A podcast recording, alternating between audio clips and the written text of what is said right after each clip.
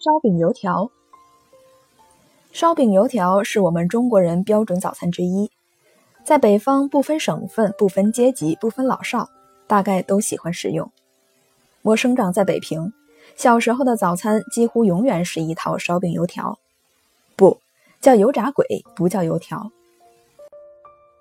有人说油炸鬼是油炸会之恶，大家痛恨秦桧，所以名之为油炸会以泄愤。这种说法恐怕是源自南方，因为北方读音“鬼”与“会”不同。为什么叫有鬼？没人知道。在比较富裕的大家庭里，只有做父亲的才有资格偶然以馄饨、鸡丝面或羊肉馅包子做早点；只有做祖父母的才有资格常以燕窝汤、莲子羹或哈什马之类的做早点。像我们这些民族幼苗，便只有烧饼油条来果腹了。说来奇怪，我对于烧饼油条从无反感，天天吃也不厌。我清早起来就有一大笸箩烧饼油条在桌上等着我。现在台湾的烧饼油条，我以前在北平还没见过。我所知道的烧饼有螺丝转、芝麻酱烧饼、马蹄儿、驴蹄儿几种，有鬼有麻花、甜有鬼、炸饼几种。螺丝转加麻花是一绝，掰开螺丝转加进麻花，用手一按。咔吱一声，麻花碎了。这一声响就很有意思。如今我再也听不到这个声音。有一天和齐如山先生谈起，他也很感慨。他嫌此地油条不够脆。有一次，他请炸油条的人给他炸特别焦，我加倍钱给你。那个炸油条的人好像是前一夜没睡好觉，一翻白眼说：“你有钱，我不伺候。”回锅油条、老油条也不是味儿，焦硬有余，酥脆不足。至于烧饼、螺丝转，好像久已不见了，因为专门制售螺丝转的粥铺早已绝迹了。所谓粥铺，是专卖甜浆粥的一种小店。甜浆粥是一种稀稀的粗粮米汤，其味道特殊。北平城里的人不知道喝豆浆，常是以一碗甜浆粥，一套螺丝转儿。但是这也得到粥铺去趁热享用才好吃。我到十四岁以后才喝到豆浆，我相信我父母一辈子也没有喝过豆浆。我们家里吃烧饼油条，嘴干了就喝大壶的茶，难得有一次喝到甜浆粥。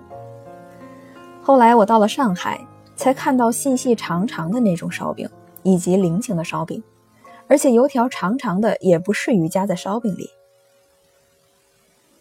火腿、鸡蛋、牛油面包作为标准的早点，当然也很好，但我只是在不得已的情形下才接受了这种异俗。我心里怀念的仍是烧饼油条。和我有同事的人相当不少，海外羁旅对于家乡土物率多念念不忘。有一位华裔美籍的学人，每次到台湾来都要带一二百副烧饼油条回到美国去，存在冰橱里。逐日捡取一副，放在烤箱或电锅里一烤，便觉得美不可言。谁不知道烧饼油条只是脂肪淀粉，从营养学来看不构成一份平衡的食品。但是多年习惯，对此不能忘情。在纽约，曾有人招待我到一家中国餐馆进早点，座无虚席，都是烧饼油条客。那油条一根根的都很结棍，韧性很强。但是大家觉得这是家乡味，聊胜于无。做油条的师傅说不定曾经付过二两黄金才学到如此这般的手艺。又有一位返国观光的游子，住在台北一家观光旅馆里，晨起第一桩事就是外出寻找烧饼油条，遍寻无着，返回旅馆问服务小姐，服务小姐登时峨眉一耸说：“这是观光区域，怎会有这种东西？”你要向偏僻街道小巷去找，闹哄了一阵，兴趣已无，乖乖的到附设餐厅里去吃火腿、鸡蛋、面包了事。有人看我天天吃烧饼油条，就问我：“你不嫌脏？”我没想到这个问题。据这位关心的人说，要注意烧饼里有没有老鼠屎。第二天，我打开烧饼先检查，哇，一颗不大不小，像一颗万应锭似的黑黑的东西，赫然在焉。用手一捻，碎了。若是不当心，入口一咬，必定牙碜。也许不当心会咽了下去。想起来好怕，一颗老鼠屎搅坏一锅粥，这话不假。从此我存了戒心。看看那个豆浆店，小小一间门面，案板油锅都放在行人道上，满地是油渍污泥，一袋袋的面粉堆在一旁，像沙包一样，阴沟里老鼠横行。再看看那打烧饼、炸油条的人，头发蓬松，上身只有灰白背心，脚上一双拖鞋，说不定嘴里还叼着一根纸烟。在这种情况之下，要是老鼠屎不混进烧饼里去，着实很难。好在不是一个烧饼里必定轮配到一绝老鼠屎，难得遇见一回，所以戒心维持了一阵，也就谢言了。